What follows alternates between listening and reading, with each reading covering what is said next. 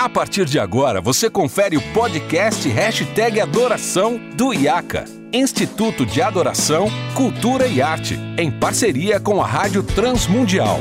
Apresentação, Renato Marinoni. Olá, seja muito bem-vindo a mais um episódio do Hashtag Adoração. Eu sou Renato Marinoni e você já sabe, esse podcast é produzido pela RTM Brasil em parceria com o IACA, Instituto de Adoração, Cultura e Arte, uh, falando sobre temas relacionados à vida musical da igreja, à vida de adoração da igreja.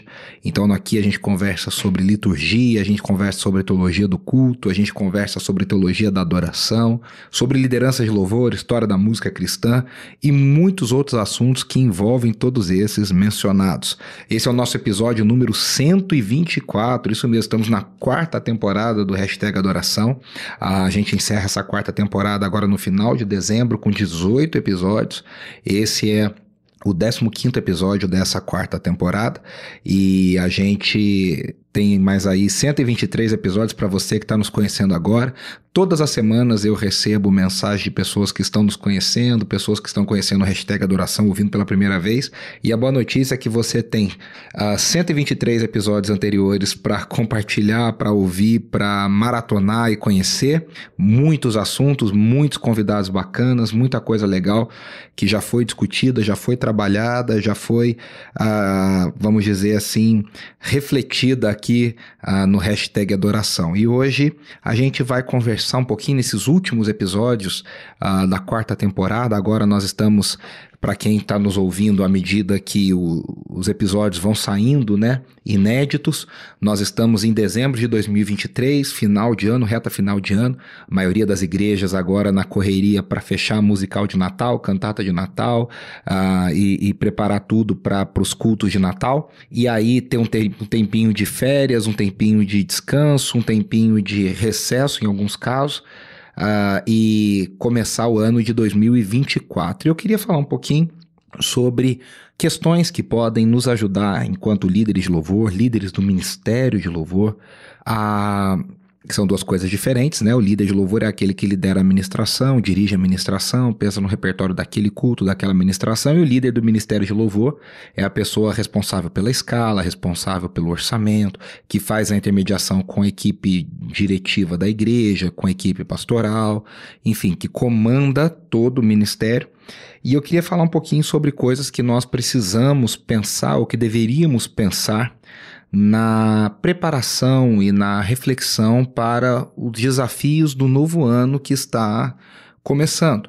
Então eu queria te ajudar nesses próximos episódios, nesses próximos episódios do nosso programa, do nosso podcast, a te dar ferramentas para você que é líder de louvor, você que é líder do Ministério de Louvor, a, a pensar como o seu ano de 2024 pode ser melhor eu digo para você, né, sua equipe, seu ministério, sua igreja local, pode ser melhor do que o ano de 2023. Aproveitar o que foi bom e melhorar aquilo que precisa ser melhorado. Eu espero que todos nós tenhamos em mente, eu como pastor local, tenho essa, esse desejo no coração de que o próximo ano seja melhor do que o ano que passou. A gente agradece por todas as coisas boas que aconteceram, a gente avalia as coisas ruins que aconteceram e a gente se programa e se planeja dentro do possível, dentro dos nossos recursos, dentro do tempo disponível, dentro da equipe disponível, uh, como a gente pode melhorar e crescer para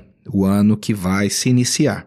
E aí eu queria falar um pouquinho sobre como a gente precisa, inicialmente, fazer um diagnóstico nas nossas equipes de louvor e pensar sobre o que está acontecendo. E, e esse é o primeiro passo, né? A gente ser capaz de fazer um diagnóstico. Às vezes, é, a gente sabe que tem alguma coisa errada.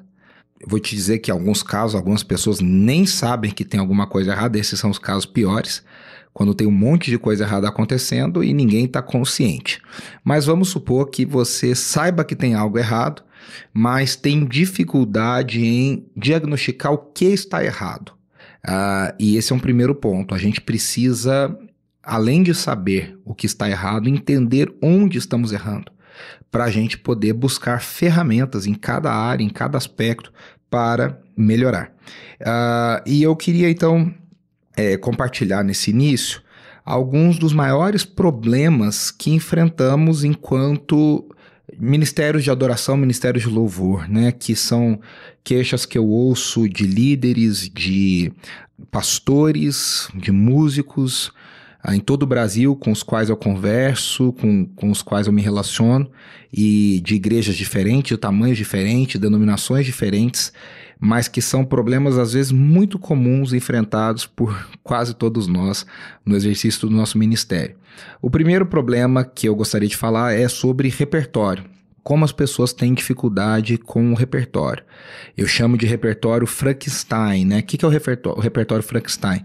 É um repertório que foi sendo construído sem critério ao longo dos anos, e aí quando você olha para ele hoje, uh, é um corpo de canções que tem o braço de um, perna de outro, cabeça de outro, e, e essas canções não se conversam. Então você tem um monte de coisa ali que a igreja canta ou cantou ao longo dos últimos anos, mas que são coisas que você vai precisar olhar com calma e vai precisar cuidar com calma para trazer uma coerência nesse repertório. A gente vai falar de repertório uh, no próximo episódio. Na verdade, no, no, outro episódio, porque no próximo eu já falo, a gente terá um convidado muito especial uh, para falar sobre um tema muito legal, mas eu falo isso ao final. E a gente vai dar continuidade depois desse, então, no episódio número 126. Outra questão muito complicada que as pessoas reclamam bastante é a falta de compromisso dos integrantes. Há pessoas que não se comprometem a melhorar, não se comprometem a ensaiar, que não buscam a melhora técnica, não buscam um desenvolvimento espiritual, cristão, enfim. Então, a maioria dos líderes sempre reclamam da falta de compromisso dos integrantes. Uh, muitos líderes reclamam de uma falta de ferramenta, de ferramental para liderar melhor. Líderes que sentem falta de ferramentas para saber como exercer a sua liderança de forma melhor. Uh, muita gente reclama também da falta de comunicação com a equipe pastoral ou com o pastor. Né? Não existe uma comunicação, não existe uma, uma orientação mais clara. E aí parece que muitas vezes a gente precisa fazer o nosso ministério às cegas, uh, tomar decisões às cegas, e parece que às vezes a gente não tem essa uh, coesão né, com as decisões da equipe pastoral. E isso é um problema muito grande. Então, ao longo desses problemas aqui, desses, dessas questões, que são questões gerais mais enfrentadas pelas equipes, eu espero que não que eu espero que você tenha esses problemas, mas eu espero que eu esteja falando algo da sua realidade. O primeiro passo nosso é fazer um diagnóstico. É entender o que está acontecendo conosco, é saber exatamente qual é a nossa situação real. Uh, o pastor e escritor Andy Stanley, ele diz uma frase que eu gosto muito, ele fala que o tempo de envolvimento corrói a consciência. O que, que significa isso? Quanto mais tempo nós estamos em uma mesma situação, menos a gente se importa com algumas questões. O ser humano, ele, ele acostuma com qualquer coisa. E então, por exemplo, se. Vou dar um exemplo pessoal. A gente mudou de apartamento, Andressa e eu e Nicolas, em junho desse ano. A gente fez, teve uma mudança de apartamento. No novo apartamento, os armários são legais, são bacanas, tudo funcionando, mas tem um armário da cozinha que o pistão dele tá desencaixado. Quando eu. Então a porta você abre, ela abre para cima, né? É, ela não se sustenta, porque o pistão está quebrado. Quando eu me mudei, nossa, aquilo me incomodava muito. Porque eu abri a porta cair, eu abri a porta cair e bati na minha cabeça, né? Para quem não sabe, eu tenho 1,90 de altura, então é, ela batia na minha cabeça e aquilo me incomodava, incomodava. Hoje, eu até me peguei pensando isso semana passada, eu já me acostumei. Eu já abro a porta e eu escoro a porta quebrada na minha cabeça para ela não bater na minha cabeça. Então eu já apoio a porta com a minha própria cabeça, que cá entre nós é uma cabeça não muito pequena. e eu já seguro a porta, ou seja, eu me acostumei com um defeito do armário. E a, isso acontece em N situações da nossa vida a gente já sabe qual é a tábua que a gente não pode pisar, qual é a cadeira que não pode sentar, qual é a luz que não funciona, qual é... na nossa casa Às vezes no nosso carro, às vezes na nossa igreja. Esse microfone não funciona, esse cabo não sei o que lá, isso não sei o que lá, e a gente se acostuma e se vira, e o brasileiro é mestre nisso, a gente se vira com as situações não ideais. Isso tem um lado bom? Tem um lado bom, que a gente não passa aperto. Mas tem um lado muito ruim que a gente se acostuma e não melhora e não busca melhorar. A gente simplesmente se acomoda com as coisas que estão ruins. Eu tenho certeza que se a minha esposa estiver ouvindo isso, ela vai falar que eu, na maioria das vezes em casa, me acomodo com as coisas que vão estragando e às vezes a gente, né, é, a mulher não entende que o homem tem seis meses para procurar uma solução para algo que ela pediu, mas isso é outra, outra, outro papo também. E, e, e aí o que acontece? O que, que o Andy Stanley propõe? Ele propõe que para a gente melhorar os nossos ministérios, e ele está falando aqui no caso da igreja no geral, a gente precisa olhar com olhos de alguém de fora. A gente precisa olhar com olhos de alguém que está uh, chegando agora, alguém que está nos visitando, alguém que vai entrar no ministério pela primeira vez. Então, uh, isso é uma coisa muito interessante, né? É, agora, nessa época de musical de Natal, todo mundo tá lendo partitura, né? Ou pelo menos fingindo que lê partitura. É interessante como muitas vezes, até para quem é músico, se a gente se acostuma com o áudio de uma canção, cantar a canção de um jeito, mesmo que a partitura esteja escrita outra coisa, a gente automaticamente lê do jeito que a gente está acostumado a cantar. Se for diferente, a gente não se importa. Porque é, é, exatamente essa coisa do costume, daquilo que já entranhou dentro da gente. Qual que é a, questão? Olhar como um músico profissional, por exemplo, que vai pegar a partitura e vai fazer leitura à primeira vista e vai cantar ou tocar o que está escrito. Né? Então a gente precisa tentar ao máximo. E se isso não for possível, a gente precisa de pessoas de confiança que a gente possa perguntar e que sejam de fora e falar: o que, que você enxerga aqui? O que, que você vê aqui? Como é que você entende essa situação? Por isso que quando há uma audição para ministério de louvor, né, de vocal, de instrumental, a Andressa, minha esposa, né, preparadora vocal maravilhosa, participa de várias. É importante chamar alguém de fora preparado, alguém capacitado, porque a pessoa não vai olhar pensando: "Ah, mas eu gosto tanto do fulano, nossa, fulano é tão boazinha, nossa, ela é irmã de não sei quem". A pessoa de fora chamada para isso. Vai olhar a situação exatamente como ela é. Preto no branco. É aquilo ali, aconteceu e pronto. A gente precisa, em todas as áreas, ter alguém para perguntar e falar: o que, que você vê aqui? O que, que você acha aqui? Eu já dei consultorias e estou aberto a, né, a, dar, a ajudar dessa forma para equipes de louvor, para igrejas que às vezes precisam de alguém de fora capacitado para dizer, olha, uh, aqui a situação não está legal, nesse sentido a coisa não está boa. Então o nosso primeiro desafio é a gente estar tá disposto a encarar a nossa realidade, o que nem sempre é fácil. E eu falo porque para mim isso não é fácil pessoalmente em vários aspectos da vida, né? A gente a, a, aceitar que a gente precisa melhorar, que a gente que a situação não é boa, que a situação é complicada. Então a gente precisa olhar primeiro de fora. Segundo, a partir do momento que a gente tem um diagnóstico, a gente precisa trabalhar pela mudança. E a mudança ela não acontece naturalmente. Ao contrário do pagode, né, que todo mundo conhece, que diz que deixa acontecer naturalmente, a gente não a, muda naturalmente. A gente precisa de intencionalidade para mudar. A gente precisa querer mudar. A gente precisa lutar para mudar. Ah, quando eu falo de intencionalidade, eu sempre lembro do meu querido amigo, pastor, líder de louvor, Rodrigo Soeiro, que fala muito sobre isso. Lá na ADAI, ah, na igreja que ele lidera e pastoreia, ele fala muito sobre isso, sobre como a gente precisa de intencionalidade para fazer as coisas acontecerem.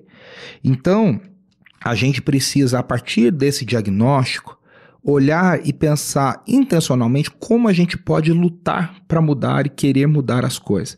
Se você não ativamente começar a buscar novos repertórios equilibrados, equalizados, em todas as áreas da, da, da musicalidade, da teologia, da, da enfim, da conexão com a sua igreja local, o seu repertório nunca vai melhorar.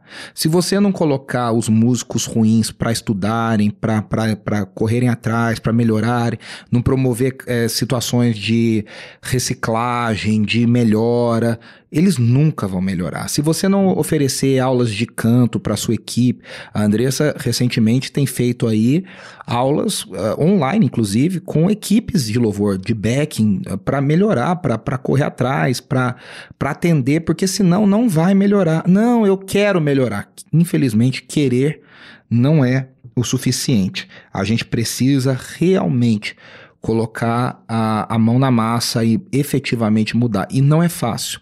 Na nossa correria, na nossa. Eu sei que a maioria das pessoas é voluntária da igreja, tem outras atividades, tem outras atividades profissionais, tem família, tem outras questões e, além de tudo, precisa se dedicar para aquilo que vai querer mudar e precisar mudar.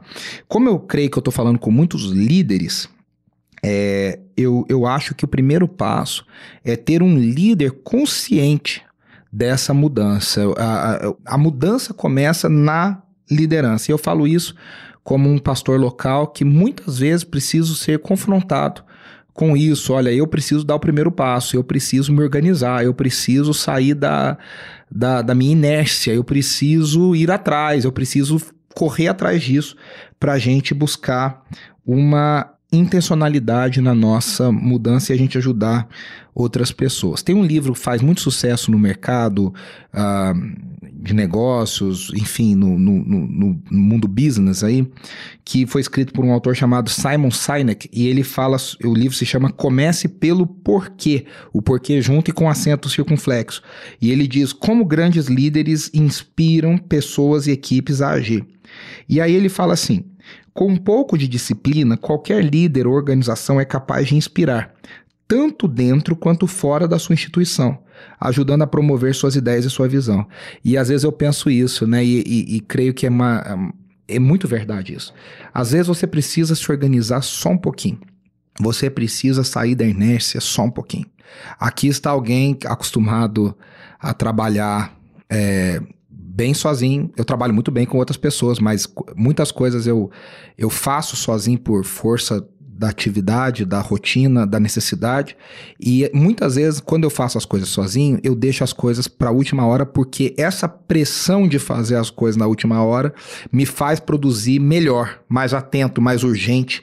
Mas isso, quando envolve outras pessoas, é um caos porque você bagunça a agenda, a vida de muita gente junto com você. O que, que eu aprendi ao longo desses últimos 10, 12 anos trabalhando em equipe de igreja local, trabalhando pastoreando pessoas, trabalhando liderando pessoas.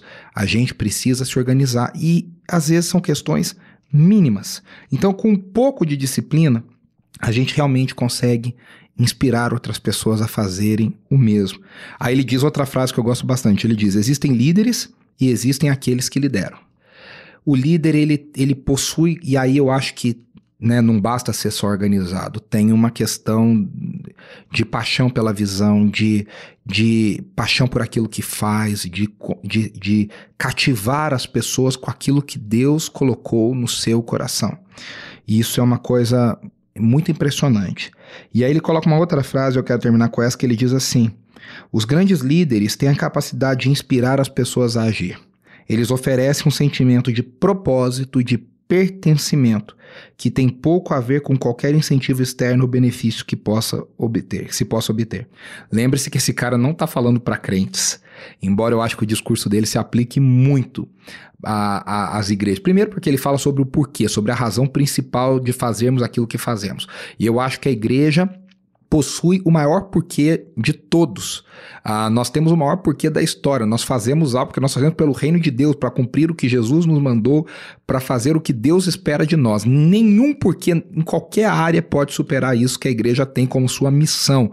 O que os teólogos da missão integral chamam de missiodeia, missão de Deus. Ah, ninguém supera isso. E, e, é importante quando a gente fala sobre inspiração e sentimento de propósito de pertencimento, caramba, isso é o que faz parte do evangelho, faz parte de ser família de Deus, ser corpo de Cristo, ser comunidade de fé. E se a gente não tem isso, nós estamos falhando no principal de ser igreja. No, no, no na, né? Nós temos visto, infelizmente, infelizmente, tantos escândalos eclodindo mundo afora de líderes abusivos, de líderes assediadores, de líderes que manipulam, de ambientes tóxicos dentro da igreja. Inclusive, eu quero aqui indicar uma leitura incrível da, da editora Mundo Cristão, maravilhosa editora Mundo Cristão, é, um livro chamado Uma Igreja Chamada Tov. Tov é a palavra em hebraico para bom, né? No caso, para boa falando sobre como uma igreja pode ser ter um ambiente saudável para magoar menos as pessoas, para ferir menos as pessoas e como isso pode a, acontecer. Então, o líder ele pode manipular as pessoas, ele pode ter, é, inclusive, artifícios espirituais de manipulação que não são é, artifícios que agradam a Deus. Mas a gente tem sempre o caminho da inspiração. E esse caminho da inspiração é mais difícil.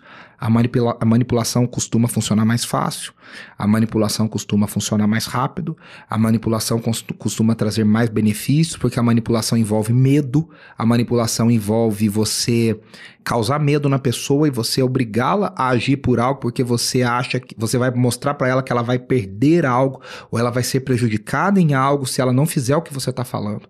A inspiração não, a inspiração você procura positivamente fazer com que a pessoa enxergue que ela deve se mexer, fazer algo dentro daquilo que está sendo conversado. E esse caminho é mais lento. Esse caminho não, não força a pessoa a fazer as coisas tão tão fortemente. E aí o Simon Sinek, ele coloca um gráfico que eu acho bem legal, que ele fala que lá dentro tem o porquê, na primeira bolinha.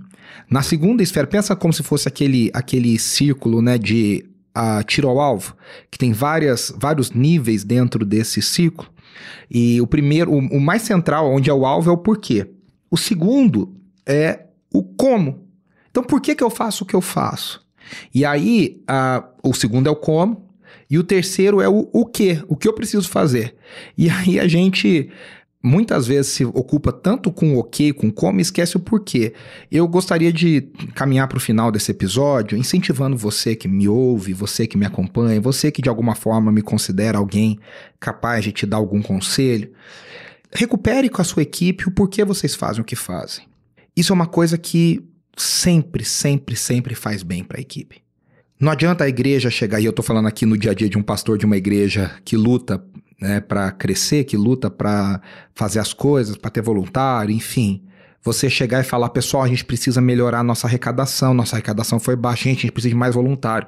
É mais profundo e você vai mais forte nas pessoas quando você fala, meus irmãos, a gente não tem que ter uma igreja para chamar de nossa. A gente está aqui porque a gente acredita que Deus tem uma visão para nós. A gente está aqui porque a gente acredita que Deus nos fez abrir essa, essa missão. A gente está aqui porque a gente acredita naquilo que a gente canta, naquilo que a gente ora, naquilo que a gente prega. E aí você começa a lembrar as pessoas de por que igreja existe. Por que, que é importante ser igreja? Por que, que a gente canta? Por que, que a gente gasta um tempo levantando as mãos, batendo palmas, ensaiando, cantando canções para o Senhor? E não faz para parecer que a gente está simplesmente fazendo porque todo mundo faz, ou fazendo para preencher um tempo, ou fazendo para preencher a agenda. Aí sim, quando eu lembro o porquê, a gente vai discutir como a gente pode fazer isso. Ah, na arrecadação da igreja a gente pode fazer uma campanha. Olha, para o ensaio, para melhorar a vocal, a gente pode botar uma aula aqui. Para melhorar o repertório, a gente pode conversar sobre isso, fazer isso aquilo e tal. Para a gente chegar no o quê, né? O que, que a gente está efetivamente uh, atingindo e fazendo. Então temos canções, temos ensaios, temos cultos, temos datas especiais e tal, tal, tal, tal. E aí a gente se ocupa, a gente se preocupa tanto com a agenda. A gente se preocupa tanto em fazer coisas, fazer coisas, fazer coisas. Um outro livro que eu sempre falo, eu já devo ter falado aqui no hashtag Adoração, é maravilhoso sobre isso, é o Igreja Simples, do, do Tom Rainer, que ele fala muito sobre isso, né? Sobre, às vezes a gente se ocupa com tanta coisa, tem tanta coisa, a gente esquece por que, que a gente está fazendo. E a gente esquece por que, que isso é tão importante, a gente esquece que a gente precisa buscar as mudanças nessas questões tão importantes para nós. E eu quero encerrar aqui com alguns, alguns, algumas dicas para você que é líder, para você que intenciona ser líder, uh, ah, para inspirar as pessoas. Né? A gente precisa lembrar que a gente precisa trabalhar, a gente precisa se dedicar. Então você que é líder precisa sim gastar tempo ouvindo as pessoas, pastoreando as pessoas, conversando com seu pastor, conversando com a sua liderança, uh, ouvindo coisas novas, pesquisando, perguntando, e, e enfim, investindo na sua reciclagem. Mas a, a, o trabalho não pode nos levar a um ativismo. Então, meu segundo conselho para você é cuidado com o excesso de trabalho, cuidado com o ativismo. Não caia no ativismo, porque o ativismo é tão pecado quanto a falta de trabalho. Terceiro conselho: faça um mapeamento das tarefas, das necessidades e defina prioridades. Se tudo for prioridade, nada é prioridade. Então, defina um mapa de tarefas, de necessidades, qual ministério precisa mais, qual etapa você precisa fazer, o que, que é essencial, e isso precisa ser mostrado no, no orçamento, isso precisa ser mostrado no tempo gasto, isso precisa ser mostrado na urgência. Então, faça com que a prioridade seja prioridade, o que não é prioridade não seja prioridade. A quarta coisa é uma coisa difícil para nós que somos líderes, porque às vezes a gente é bem chato com isso. Delegue. Não tenha medo de ser um líder generoso. Aqui, esse quinto, eu vou falar para mim, que no ano de 2023 não fiz isso. E ano de 2024 eu preciso fazer isso melhor. Cuide da sua saúde física e espiritual. Cuide da sua saúde, para que você também seja um exemplo nessa área. E por último, seja um líder que reconheça os seus erros e busque consertar os seus erros. Eu espero que você tenha gostado bastante desse episódio, dessas dicas que você ouça mais de uma vez se for necessário. Compartilhe com pessoas que você confia, compartilhe com pessoas que estão perto de você, para a gente procurar e melhorar e crescer juntos, como ministérios, como lideranças, como equipes de igrejas locais, buscando sempre o crescimento do reino e o engrandecimento do nome de Jesus.